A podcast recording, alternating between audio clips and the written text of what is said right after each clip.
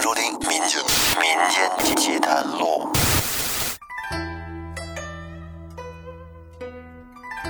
大家好，欢迎收听喜马拉雅独家播出的《民间奇谈录》，我是老岳。咱们这一期接着讲《聊斋志异》之石清虚。在上一期说到，爱石之人邢云飞捡到了一块奇石，哎，放在家里，结果不想被当地的地主给抢走了。可是没想到，那地主还没到家，这个石头就被他仆人给弄丢了。后来邢云飞是失而复得，没想到过了一段时间，又来了一个老头。这个老头可是这块石头的本主，来跟邢云飞要石头。邢云飞是百般哀求。最终才把这块石头给留了下来。那个白胡子老头说：“天下的宝物应该给爱惜它的人。这块石头能够自己选择主人，我也很高兴。然而，由于他太急于表现自己，而且出师太早，因此命中注定要遭此劫难。我原来想把他带走。”等三年以后再奉赠于你。既然你现在就要留下，那你就得付出点代价。邢云飞就问老人家：“您指的付出点代价是什么代价呀？”那白胡子老头接着说：“既然你想把石头留下，那就得减你三年的寿数，这样他才能与你。”终身相伴，不知你愿意不愿意呀？邢云飞听完之后，连犹豫都没犹豫，斩钉截铁地说：“我愿意。”然后呢，那老头随即伸出了两个手指头，在那个石头上捏住了一个孔，并且随手给那孔封了起来，就是给它堵上了。就这么接连的封了三个孔之后，老头说。这石头上的孔数就是你的寿数。说完呢，这老头就要走。星云飞是苦苦的挽留，问这老头的姓名，但是老头不说，还是扭头就走了。这神仙的脾气一般都比较古怪，这话呀不能全说，就是点一点你，点到为止，剩下的你自己悟去。后来过了一年多，星云飞与这块石头都平安无事。有一天，邢云飞外出办事儿，当天没回来。结果到了夜里，有一伙盗贼就闯进了他家里偷东西。这盗贼呀，说起来也挺会偷，别的什么都没拿，就唯独把那块石头给偷走了。结果，邢云飞回到家之后，发现石头丢了，十分着急。哎呦，这伤心呐，差点死过去。于是他就四处查访，想着找一些线索，并且呢悬赏求购，但是就连这石头的影子都没见着。就这样，一连又过了好几年。邢云飞有一次偶然去报国寺，在路边上正好就看见有一个人跟那儿卖石头。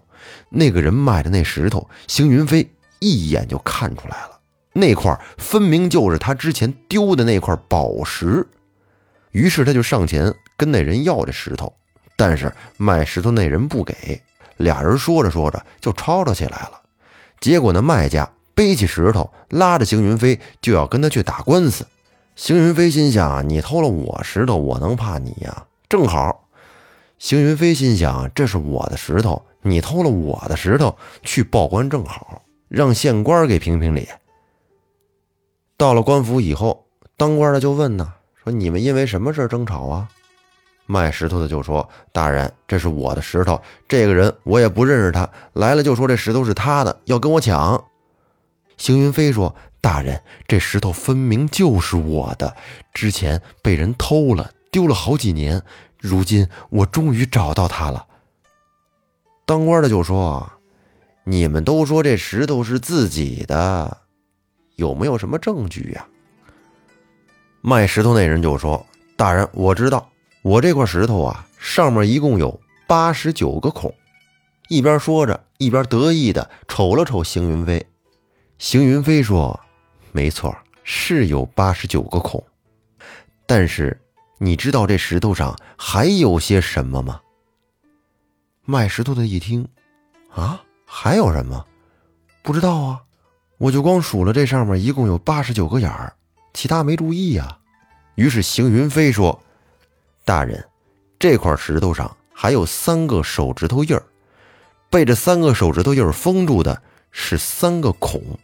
这块石头原本有九十二个孔，并且在中间的那个孔中还有五个小字，上面写着。”清虚天石供，不信您可以看一下。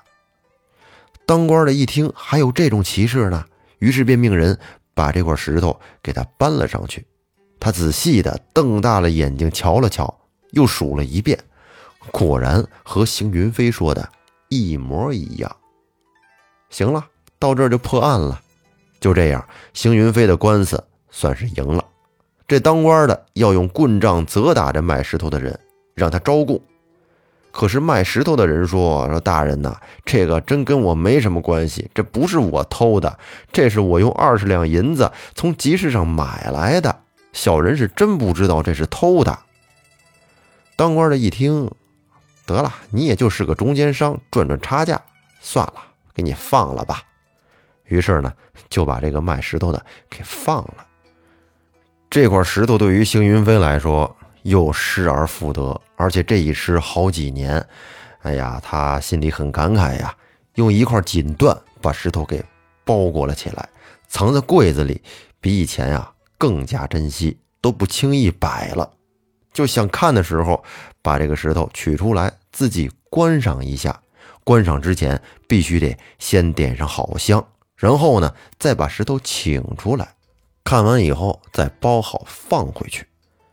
后来又过了好多年，有一位当尚书的大官知道了这邢家有一块奇石，他就表示说愿意出一百两银子的价钱来购买这块石头。但是邢云飞他不卖，他说：“你就是给我一万两银子，这石头我也不卖。”那尚书一听怒了，就暗地里呀。找茬来诬陷他，结果邢云飞是锒铛入狱。这时的邢云飞早已经娶妻生子，他儿子都挺大了。他一入狱，这家里人只好变卖田产、房子，哎，卖了钱来救他。这尚书又托别人捎话给邢云飞的儿子，说：“你只要把那石头卖给我，你爹就没事了。”儿子自己做不了主啊，便到监狱里边把尚书的话告诉了父亲。但是呢，没想到的是，他爹邢云飞情愿一死也不卖这块石头。于是邢云飞的妻子就跟儿子俩人偷偷的商量，想着你再怎么喜欢石头，还是命重要啊。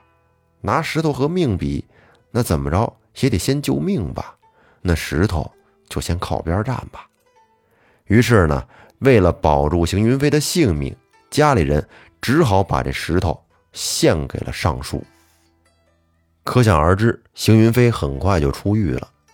但是当他出狱之后，发现那石头已经被献出去了，非常非常生气，他骂妻子、打儿子，甚至有好几次都要上吊自杀。结果均被家里人发现，给救了下来。才没有死成。有一天夜里，邢云飞他做了一个梦，就梦见有一个男子走进屋来，自称叫石清虚，他就劝慰着邢云飞说：“你不要过分的悲伤，说这一次我不过只是与你分别一年多的时间，明年八月二十日，在天不亮的时候。”你到海岱门用两贯钱就可以把我赎回来，切记切记。等第二天早上，邢云飞醒了之后，太高兴了，把昨天在梦里石清虚告诉他的日期是恭恭敬敬的都写了下来，就等着到明年的八月二十号那天。咱们再说那块石头在尚书家里，说来也奇怪，本来。它不是在阴天下雨的时候会冒白烟吗？但是自从到了尚书家里，这块石头就再也生不出白烟来了。尚书觉得也没什么意思了，就那么回事儿，也就不怎么看重他了。等第二年，尚书因为犯罪，职务被革了，不久呢，便自杀了。等到八月二十日，邢云飞如约的来到了海岱门，果然看见了尚书家的仆人正把那块石头偷出来卖。那邢云飞赶紧出了两贯钱，就把那石头又给买了回来。就这样，石头再一次的失而复得。后来在他有生之年，这块石头是再也没丢过。邢云飞一直活到了八十九岁那年。他为自己置办了棺材、寿衣等葬具，又嘱咐儿子说：“一定要用那块石头给他作为陪葬。”嘱咐完之后，一蹬腿儿走了，没有任何痛苦。而他的儿子则遵循父亲的遗训，把石头埋到了父亲的坟里。后来又过了半年多，突然呢。来了一伙盗墓贼，从邢云飞的墓里把这块石头又给盗走了。等他儿子知道以后，说：“这个石头也太招人了，怎么老被偷啊？这些人怎么就都喜欢这石头啊？而现在都埋到土里的石头又丢了，这去哪儿找啊？”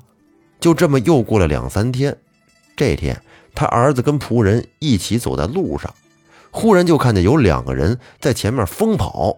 他们是跌跌撞撞，汗流满面，朝着空中是边磕头边作揖的说：“邢先生，请不要再逼我们了，我俩偷走了石头，只不过才买了四两银子。”邢云飞的儿子一听啊，说我逼他们，我什么时候逼他们了？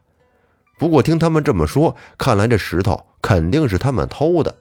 于是邢云飞的儿子和仆人就一起把这两个盗墓贼给绑了起来，送到了官府。一经审讯，他们就全招了。官府问他俩石头的去向，盗墓贼说他是卖给了姓龚的人家。于是呢，官府就从龚家把石头给取了回来。可谁成想啊，这县官也挺爱玩石头，一见这石头，哎呦，就觉得太好了，也是喜欢的不得了。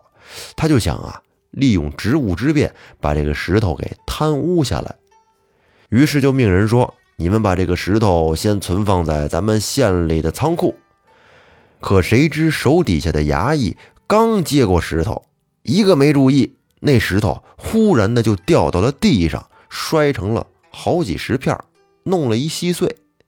在场的人全都大惊失色，把那当官的给气的呀，一腔怒火全都撒到了两个盗墓贼身上，给那两个贼戴上了重重的刑具，判处他们死刑。而邢云飞的儿子则在堂上从地上把那碎的石片一片一片的全都捡了起来。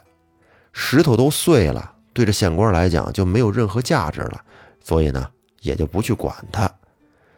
到最后，邢云飞的儿子把这些石头的碎片还继续的埋葬到了他父亲的坟墓里。那这个故事说到这儿呢，就结束了。真是一个爱石之人呐！这一辈子和石头都有着剪不断、理还乱的各种千丝万缕的关系。对于这篇石青虚呢，其实我接触的还是比较早的。我第一次听这个故事啊，还是在我小时候，当时是我妈给我讲的。我们家里有一本故事书，那会儿我还小，我妈就用那录音机、双卡录音机，哎，给我讲这个故事，并且呢，录在了磁带里边。没事的时候，我自己跟家老听，所以呢，对这个故事印象还是比较深刻的。对于这种物件吧，或者说是玩意儿，都是一种爱好，喜欢什么的都有。有爱玩石头的，也有爱玩鸟的、玩花的，哎，玩珠子、玩核桃、玩蝈蝈，哎，只要玩进去，都能找到它里面的乐趣。那这期节目咱们就说到这儿。如果大家喜欢听，欢迎。订阅专辑并关注主播，多留言多互动。不知大家平时喜欢玩什么呢？有没有好玩石头的？这个我不太懂，大家可以在评论区留言。那感谢您的收听，再见。